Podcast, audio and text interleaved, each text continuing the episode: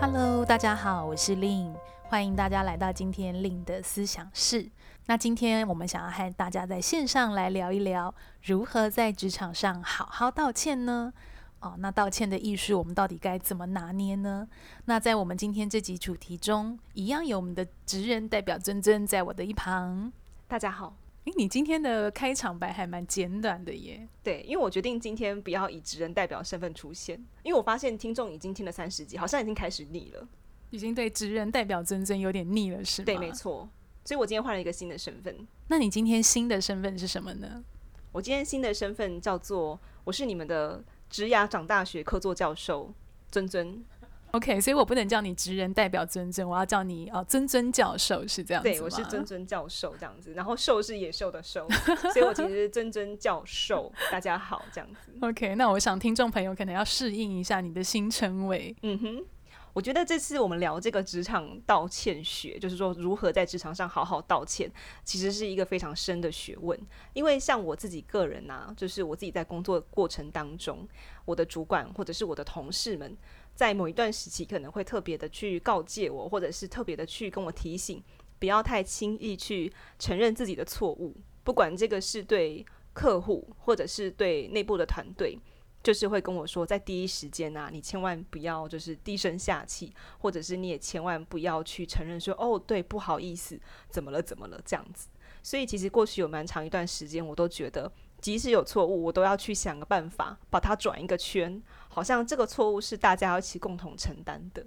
所以呃，但是因为这样的状况，其实我觉得也许有一些场合合适，有一些场合不合适啦。就是 anyway，我觉得做人啊，有时候真的是难免会有一些。小小的失误是你很需要透过一个道歉去化解的。嗯，我自己也觉得在职场上啊，因为我觉得人与人的相处，不管叫做你跟你的主管。或者是说，诶，你跟你的同事，甚至是你跟你的闺蜜、好友之间，其实都是人与人的呃一种关系。那我觉得这样的一个关系，不管是因为什么样事件而引起的，不管那个叫误会啊，或者是意外，可能往往就会有一些是双方的期待值呃非常不一样的一个地方。那我觉得这个往往就会造成一些可能我们在关系上的。可能有点像隔阂的这个部分。嗯。那如果是回归到我们想要在这个职场或者这间办公室好好发展，那我不知道大家有没有也像刚刚尊尊提到类似的一个经验是，诶，你真的也有一些情况是，诶，我不知道我该不该道歉。嗯，这时候道歉好吗？会不会反而就是害我自己没有那个立场？或者是有的人他可能烦恼更不一样，他可能是想着说啊，糟糕，我刚刚心直口快，好像忽略了。嗯啊、呃，我的立场去讲了一些话，好像我看到谁谁谁可能表情他是很不悦的，那我该怎么办？嗯。那这时候我到底要怎么道歉呢？所以我觉得，呃，道歉它真的是一个艺术，必须要这样说。我觉得我想跟大家分享一个我在职场上道歉的例子。嗯，虽然说这个例子越讲越多，我觉得大家都应该已经拼凑出我的职涯了。那 anyway，总之我觉得我就是 就捐奉献出我自己的隐私这样子。就是我自己曾经也有在职场上道歉的经验。然后呃，就是说我在一个会议上，可能就是对大老板有点就是说诶质疑啊，或者是提出一些怀疑这样子。那大老板就不是很不是很愉快，所以大老板就私下跟我的主管说。嗯，刚刚会议上啊，尊尊这样讲，他其实很不开心，他希望尊尊来道歉这样子。那我主管就把这件事情告诉我，然后所以我自己听了之后就觉得，诶，好像其实我自己有感觉到在会议上啊，就是大老板不是很开心，所以呢，我就是在下班前。就是呃去找他说我要聊一聊这样子。那我在做这个道歉的心理准备的时候，其实我是很紧张的，因为那个时候是发生在我刚出社会不久。哦，我就觉得怎么办？我要怎么道歉？我要怎么开始这样子？那但是我觉得最好的行动就是赶快去行动，所以我就赶快 先约了老板，说我能不能等一下找你五分钟聊一聊，然后就是跟他约在一个隐私的地方去跟他讲说不好意思，我知道刚刚好像会议上就是我有一些问题，然后让你不愉快这样子。那因为刚好那个老板虽然说他有一些不愉快，可是他也蛮大方的，嗯，就是他后来就跟我解释说，哦，那他觉得没有关系，就是有讨论都是好的，怎样怎样这样子。所以我现在回来看这一段经验，我觉得啊，就是老板想要给我一个台阶下。就是那个会议当中，可能不管是我老板或者是其他人都看得出来，这一个问题让老板 面有难色，就是觉得呃，好像就是你怎么会问这个问题这样子。但我觉得他其实心里也是想化解这件事情的，所以这个是我在职涯过程中第一个关于道歉的学习，就是这件事情。嗯，所以那那样子的一个道歉的事件，对你之后在一些职场相处上会有任何的一些啊、新的想法或影响吗？嗯，因为当时是老板自己暗示我要道歉，所以我觉得可能对我来讲，我有一个新的想法是，哦，原来道歉没有这么难，就是承认自己真的有做。做不对一件事情，或者是说错一句话，好像不是那么可怕的事情，这样子。那因为是对方先给我台阶下的，所以我其实有一个预设，是知道这个老板会接受我这个道歉嘛？因为他就是希望我道歉，这样。他总不可能跟你说尊尊给我道歉，但他还不原谅你，这就会有一点逻辑不太通，这样。对，所以其实那个时候，我其实后来就觉得说，哦，原来道歉好像是可以发生的，这样。我觉得刚刚尊尊你在分享的时候，哎，我是不是应该叫你教授？对，没错，教 授。今天这集要授这样子。对，OK。刚刚尊尊教授在分享的时候，我其实也在思考说，哎，我自己的职涯历程，或者是我有没有也遇到我的一些，比如说我的客户吗，或者是一些我的 candidate，他也有一些类似的事件。那我自己的观察是，我有时候觉得啊，在职场上道歉好像有点 M 型化。嗯、我指的那 M 型化是，比如说以我自己的经验好了，就是说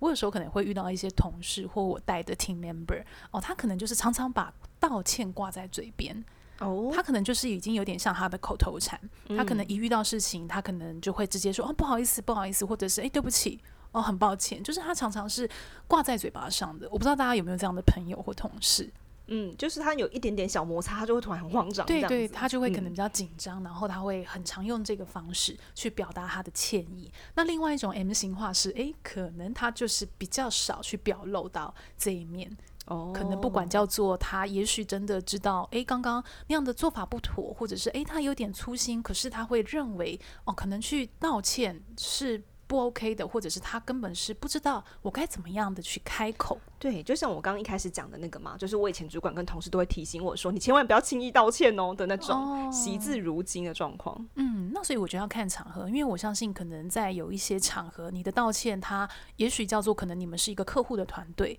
所以如果你先道歉了，有没有可能他会去牵涉到的是叫做公司的立场？所以可能你的主管就会比较希望，如果是在跟啊、呃，比如说客户或某一些情境，先不要优先的去道歉。所以我觉得那个要看个人的习惯，或者是你待的不管叫。专案啊、呃，公司的一个立场，然后去选择，那我到底要怎么道歉？所以我觉得总结来说，我自己的观察就是说，诶，好像我们面对道歉的反应，就是回归到我刚刚讲的那个 M 型化。诶，有的人他是一直把道歉挂在嘴边，那有一种人他可能是诶，完全就不会有道歉。啊、呃，这两个字，可是他有可能是有他的难处，嗯、他的难处可能是叫做他有他的立场，或者是他根本就不习惯这样的一个表达方式。嗯，所以今天这一集就是要跟教练来讨教，我们怎么把这个 M 型化拉到一个 M 么字形，就是把那个底点这样子 拉上来，这样对，就是说。呃，过度的道歉跟死不道歉都不是一个最恰当的表达方式嘛。嗯、有时候在职场上，所以就想要跟教练来请教一下。诶，假设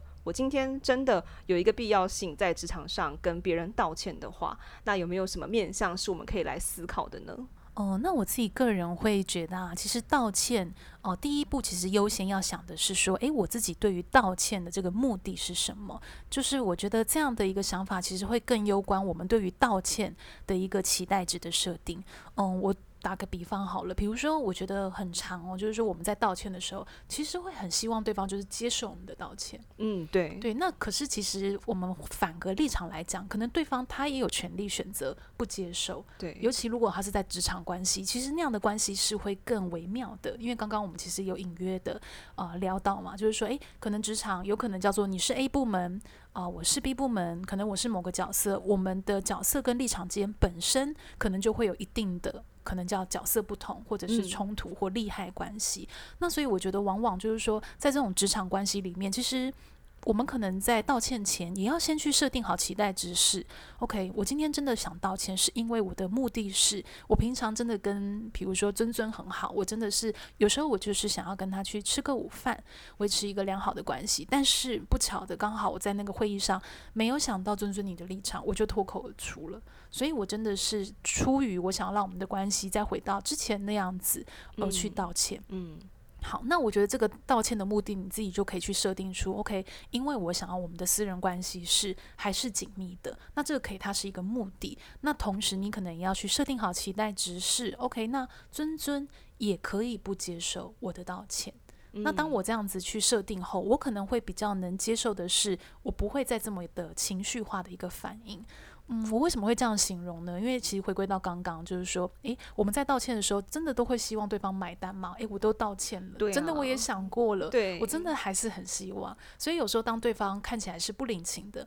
不买单的，有时候其实那种受伤的心情，其实可能会让自己更生气，或是更愤怒，或者是更啊、呃、委屈吗？或是更难过这样子。那我觉得这样的情绪都有可能反而让那个道歉越道越糟。真的耶，我觉得好像就是说。诶、欸，因为我觉得人总是有自尊嘛，尤其是大人，对不对？就是在工作中，然后展现出专业能力的那一面的时候，总是会希望自己看起来是 tough 的。但是我今天道了歉，我就是做足了决心跟努力，所以我今天道歉，我希望的结果就是你要原谅我。这种想法其实很常在过呃道歉的过程当中出现的，而且不只是职涯上面，我觉得私人关系或者是比如说亲人啊、家属之间也很常会这样子。嗯那假设说，诶、欸，我们今天也设定好了期待值，叫做 OK，不管他会不会接受我的道歉，嗯、我都觉得我应该哦，基于什么什么样的理由去跟他进行一个道歉的动作。那接下来还没有什么样的面向是我们可以来思考的呢？那接下来也许我们可以去思考的就是说，诶、欸，我们道歉的方式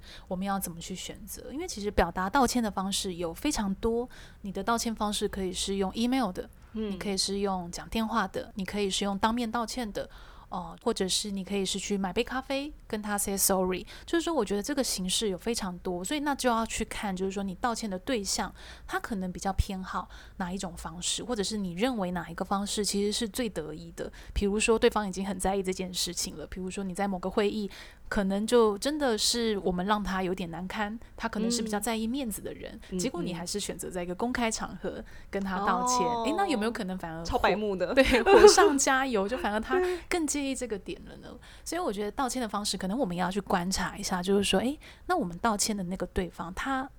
真的能去接受的点会是什么？其实我觉得有点像尊尊你刚刚讲哦，不好意思，应该是教授你刚刚讲是，嗯、对，就是你刚刚提到，其实我觉得不止在职场关系，其实有时候你在跟你的伴侣之间的冲突吵架，可能他也会有他的点。对，对他也有可能他比较能去听得进去的点，或者是你跟你的父母间，因为你很了解你的，也许是爸爸或妈妈，你比较知道怎么讲，他们可能比较能听得进去。所以我觉得那个逻辑跟那样子的本质其实是大同小异的。嗯，我想到一个联想到一个非常遥远的事件，是在我高中的时候。嗯，然后呃，为什么要分享这个故事？是因为我觉得啊，就是我们以为就是不是很重要的事情，可能别人超级在意。哦，对啊，那那个可能比你都还没有意识到自己要道歉还更糟。糕，因为你完全不知道对方，你就是你惹毛他了，对，对，对，这就想到我高中的时候，可能就不小心碰到别人的植物，它是一个仙人掌，因为以前很流行在桌上养那种小小的仙人掌，哦、小小株的那种，对，然后结果我就把它碰倒了，然后大家可能里面的一些小石头啊、沙粒就跑出来，而且它是隔壁班的，还不是我们班的这样，然后。碰倒了之后，它可能就会有一点点痕迹嘛，就对方就发现，哎、欸，怎么这个土在桌上，啊、怎么这个凤梨就是，哎、欸，这个仙人掌怎么就是歪掉了这样子？然后，但我不以为意，因为我觉得放回去好像就没事了。你碰很大力耶，你的仙人掌都歪掉啊！它好像是那种有点像空气凤梨，哦、有点就是它的根没有很深，对.但它所以它会整根就是从那个盆栽里面这样子拔地而出。嗯所以它就是应该就有发现啦，但是因为我可能觉得，诶、欸，他他没有什么损坏嘛，所以我就后来就拍拍屁股就走人。然后，但是后来就是隔壁班的朋友就跑来跟我讲说。就问说，诶、欸，你你昨天碰到那个盆栽啊，你有想要采取什么动作吗？他这样问我，但是那个朋友并不是仙人掌的主人，只是一个朋友，所以他这样问我，然后我就想了一下，我就想说，诶、欸，该不会对方发现了，而且很生气这样子？我就说，哦，我应该会写个卡片跟他道歉吧，然后留下我的手机号码，这样他可以联系我。所以，呃，他后来才跟我讲说，哦，其实那个同学啊，他发现有人碰到他的植物，其实很生气，哦，但他也不知道是谁这样子，所以他就是好像就坐等看有没有人去跟他道歉。所以我后来就写了个卡片，然后跟他讲说，很抱歉碰到了你的植物，然后怎样怎样这样子。那那件事情的下文，其实我现在有点忘记，好像他并没有去，就是说有进一步的动作或什么的。但是那个点就让我发现，诶，原来我觉得不怎么样的事情，可能别人会超级在意的。而且有时候啊，反而是可能越亲近的人，比如说越熟的同事，你其实越不容易去发现，原来你踩到他的点。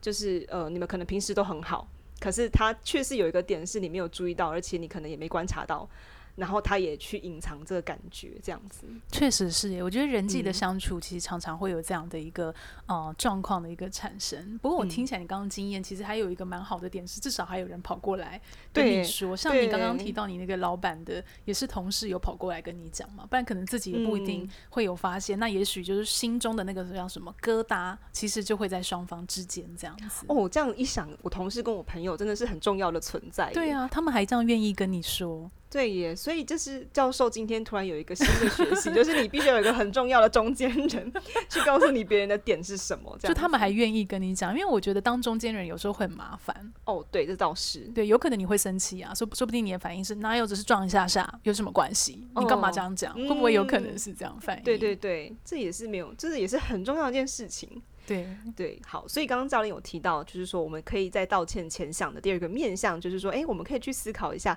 怎么样去表达自己的想法，或者是用什么样的方式，比如说写信啊，或者是哎，我们可能就是用他舒服的方式道歉，这个也是很重要的。好，那接下来假设说，好，我们决定要道歉了。那实际上，假设我们真的是不熟悉那些人，比如说我们真的是 M 型化上面的两端，我们不晓得怎么样去进行一个好好道歉的方式的话，那教练有没有建议什么样具体的一些道歉的步骤，是我们可以先在心里先温习的呢？嗯，我觉得道歉其实会有几个结构，也许我们可以来思考看看，就是说，诶，第一个可能我们要先去确认。哦，就是说对方的意愿跟时机现在是不是一个好的道歉的点？嗯、哦，我白话来讲，比如说，诶，我们刚刚就是想道歉嘛，我今天真的就是想要跟尊尊说抱歉，可是可能尊尊还在气头上，可是我就直接跑过去，我也没有去确认他现在的状态，可能我也没有先跟他知会说，诶，尊尊，你现在五分钟吗？哦，我想要谈关于这个什么什么什么的事情。哦，那可能我连这样的确认都没有，我就直接跑过去跟尊尊说：“哎，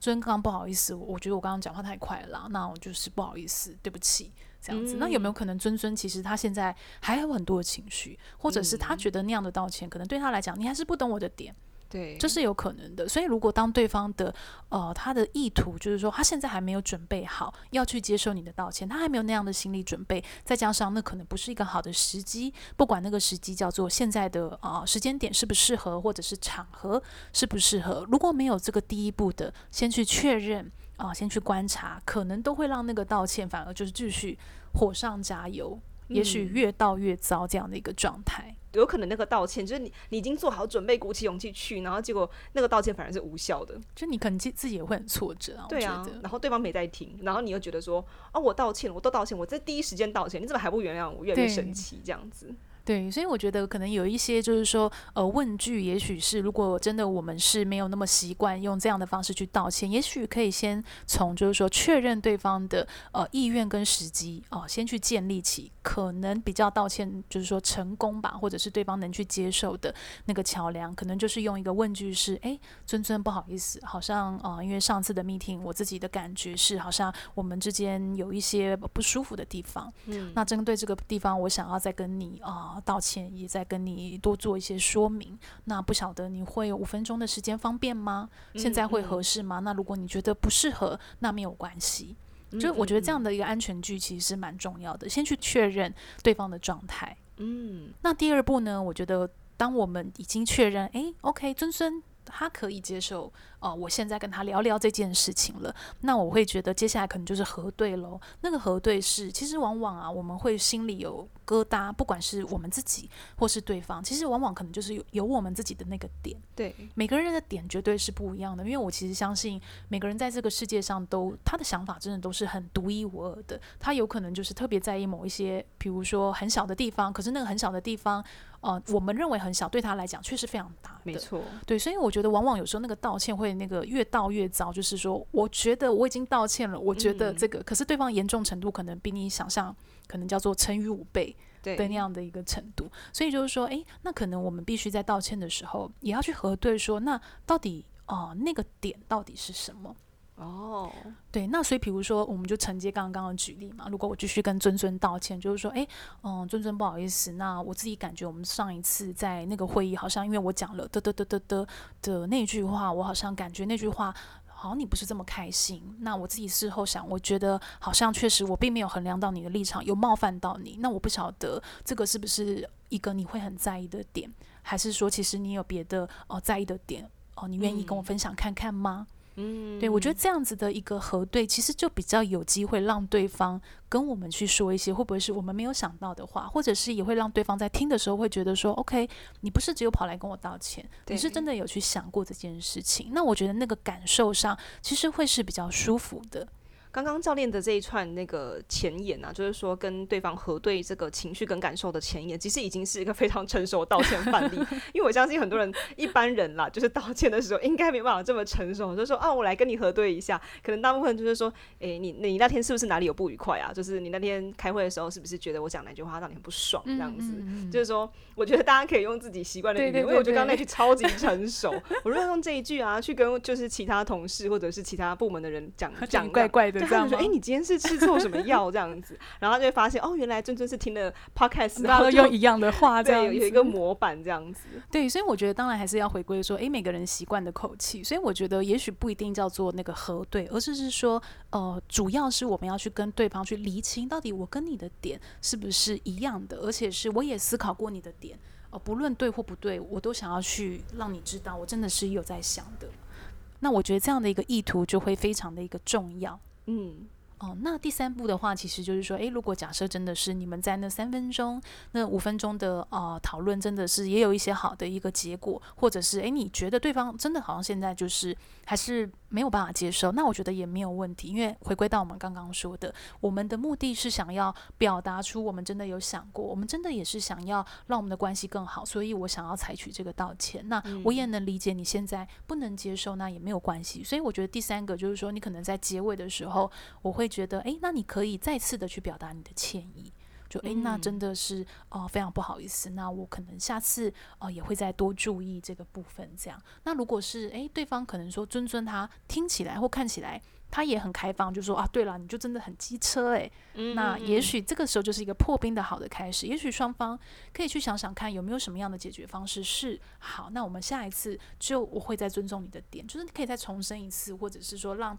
对方可能反而因为这样道歉，关系更近了，信任感更高了。嗯、我认为是有这个可能的。对啊，很多人都会说不打不相识，有没有？嗯、就你本来可能看隔壁部门谁很不顺眼，但是你们可能有一次争吵之后，就发现哦，原来他是对品质非常要求的。对啊，对啊。对，所以我们有呃会吵架，可能是因为我们有共同相似之处，而且我们都对这个东西很坚持，所以才会有意见不合的状况发生，这样子。对啊，所以我觉得其实呃冲突有时候不见得是不好的事情，有可能是因为这样的冲突或是这样的事件，如果真的是双方都有那个机会啊、呃，就是说有这样的一个沟通方式、讨论方式或者叫表达方式，其实可能会更认识呃彼此的那个样子。嗯，诶，那教练，我有一个好奇哦，就是说，教练刚刚有提到是说，我们道歉要去看对方想不想听嘛？那有没有一个时间点说是比较好的时机？我的举例，比如说，诶，我们在事件发生的可能一周内去做这件事情，可能是有效的。可是假设我觉得说啊，可能他还在气头上，我还不敢去跟他接近，我可能一个月之后再道歉。就我不确定说道歉这东西，他是不是有一个时机，或者是说以就是说教练在职场相处上的观察跟角度来看，会不会建议大家去怎么去想这个时机的拿捏呢？我觉得这个时机当然也不要太久，我觉得一个月我听起来真的是有一点久。Oh. 就是我觉得那个久是应该是说时间本身也许不是问题，而是如果有些事情它没有及时被双方澄清，或者是有化解的可能，其实就一样回归到刚刚我提到的，就是说，诶，也许我们双方都会有那个疙瘩或芥蒂，嗯、那那个疙瘩或芥蒂一定就会让我们的关系是比较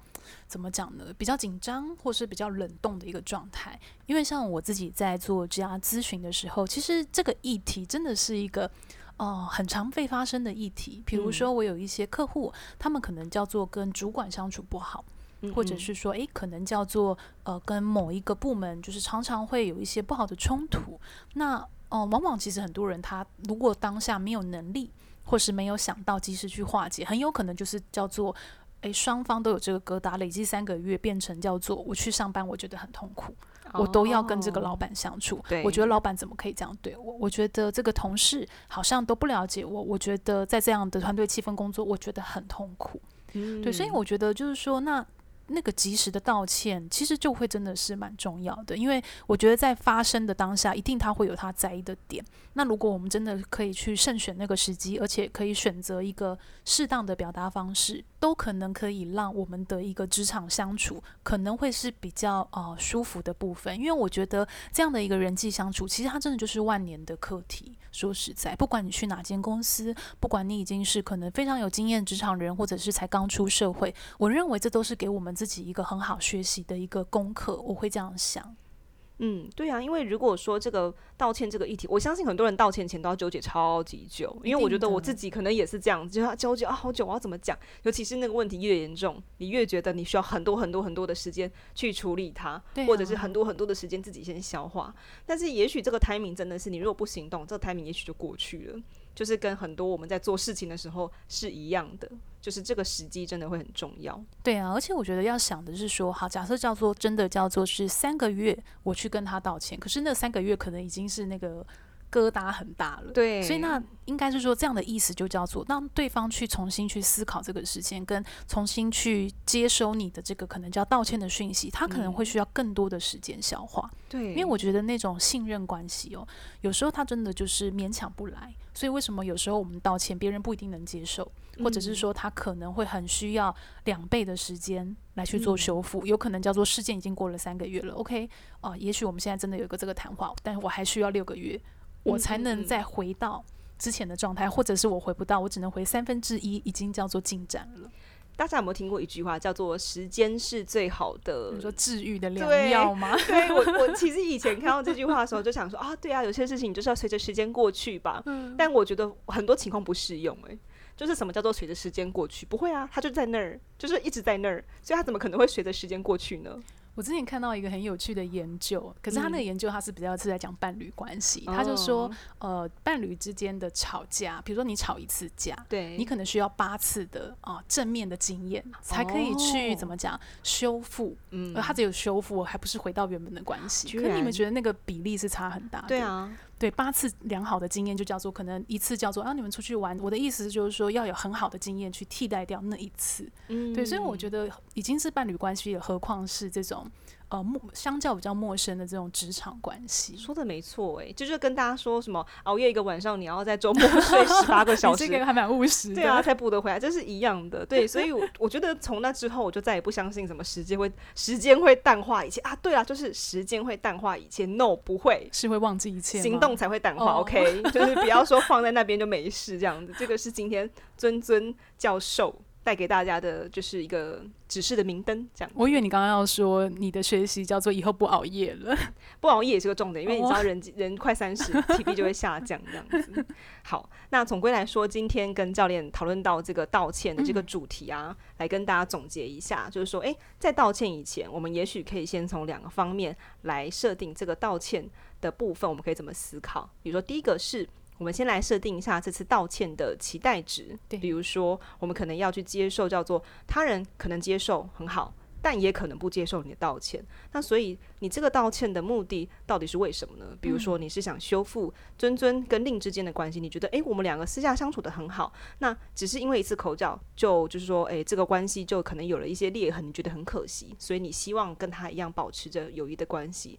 那有可能是你这次道歉，其实你真的是做错了一件事情，影响到部门，影响到同才，所以你很需要这个道歉去让客户重新对你有信心，这可能也是一个期待值之一。那第二个呢，就是道歉的方式。那道歉的方式有很多种，比如说，假设那个叫做，诶，你很需要对外啊，对客户道歉，可能你就是非常非常慎重，你很需要去用一个非常体面的方式，用一个能让客户理解你这次道歉之慎重性的方式去表达你的歉意。那或者是，诶，你可以去跟同事之间，比如说邀请他喝个下午茶，写个小纸条啊，写个卡片给他，去表明说，哇，你真的是很珍惜这段关系，你希望呢能够就是说借由这次的道歉。也让他了解说，其实你心里是充满歉意的。所以就是说，我们是如何去表达歉意这个方式，也是需要在道歉之前去好好思考的。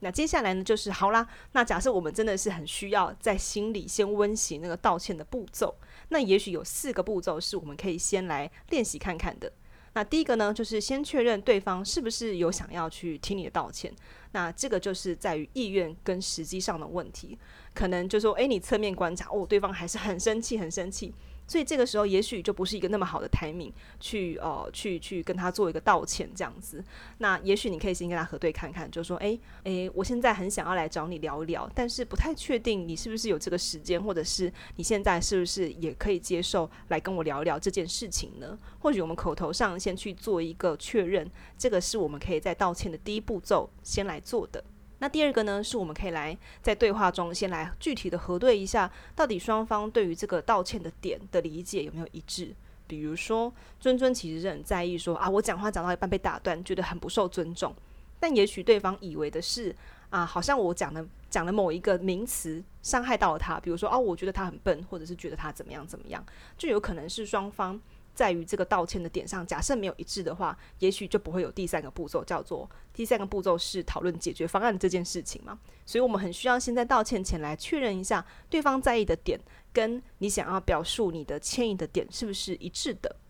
那最后啦，当然就是表示你的诚意，就是说，诶，假设好啦，现在也确认过啊，原来尊尊是觉得打断他讲话很不尊重他，那可能我们可以来想想这个解决方案，比如说，那我们可能下次在会议中就不要这么任意的去打断他人的谈话，或者是可能在我们发言之前，先来确认一下，诶，是不是你这边的一个发言已经讲完了，那我们再接续去发表自己的意见。就说 anyway，这个解决方案出来之后呢，我们再次表达歉意，就是说，哎，真的是很不好意思，其实我并不是有意的去打断你，可能只是我也很急着想要发表自己的意见这样子。那假设对方也有幸的，就是接受你的道歉，那就是啊，peace peace，大家以后还是同事这样子。但是也有可能对方就是说不接受嘛，那就是回到我们所谓的这个设定期待值的部分，我们就可能也要接受这样子的结果。好，那这一集跟大家分享了这么多，当然最后最重要的就是尊尊教授的那个置入时间这样子。那就是说之前有跟大家提到嘛，下半年我们还是有一些课程陆续在招生当中这样子。那最近的课程呢，就是我们的优势工作坊。那优势工作坊呢，我们下半年呢特别有在台中跟高雄都各自有开了场次。那台中场的开课时间呢是十月二十四、二十五号，那高雄场的开课时间呢是十二月五号、六号。那当然我们有台北场。台北场的开课时间是十一月十四、十五号这两天，所以也很欢迎，就是说有在为明年的转职准备的听友们，也可以来参加我们的优势工作坊课程。那或者是说呢，你期待可以用更个人化，或者是诶比较有高度隐私的方式，跟教练来进行一对一职涯咨询的话，那也是没有问题的。那假设想要来了解更多细节的话，都欢迎加入我们的官方 Line@ 我们的 Line@ 账号是 at link careers l y n n c a r e e r s。只要是跟咨询啊，或者是课程相关的问题呢，都可以在上面留言给我们。其实我还蛮期待我们的优势工作坊有机会是在台中跟高雄跟我们的听友相见的，因为也蛮难得，这次是特别南下这样子。那像刚刚尊尊有提到嘛，也许就是说，诶，如果你是在思考明年的一个转职，或者我会说，就是说，如果你在思考一些可能叫个人定位，或者是想要重新盘点，我的意思是，可能不一定是要转职才适合来上优势工作坊。其实我们很多啊、呃，先前班的一些同学，他可能很多都已经是呃即将当小主管，或者是已经他当主管。嗯啊、呃，他可能来上优势工作坊来学习如何用优势的角度啊、呃、来去啊、呃、带他的一个团队，所以我觉得这也是优势蛮好玩的地方。那所以我记得像之前我们好像台中班嘛，还是我们上一梯的高雄班哦、在去年的时候，他们就是有一些同学回去还把这个优势应用到。他们的那个小朋友，有的学生他可能有孩子了，嗯、然后他就用到那种正向教养、哦、优势教养，甚至是他就去请他的伴侣，嗯、不管叫做男朋友、女朋友、老公或老婆去测他优势，测、嗯、完就说、嗯、哦，原来我知道。哦，他可能比较是这样的一个哦，可能特质，或他容易这样想，所以我自己是觉得蛮好玩的，所以哦，也蛮期待有机会在中南部场次跟啊、一些听友们啊、相见这样子。那我觉得呃也很谢谢大家今天在线上陪伴我跟尊尊教授哦、来聊聊这个议题。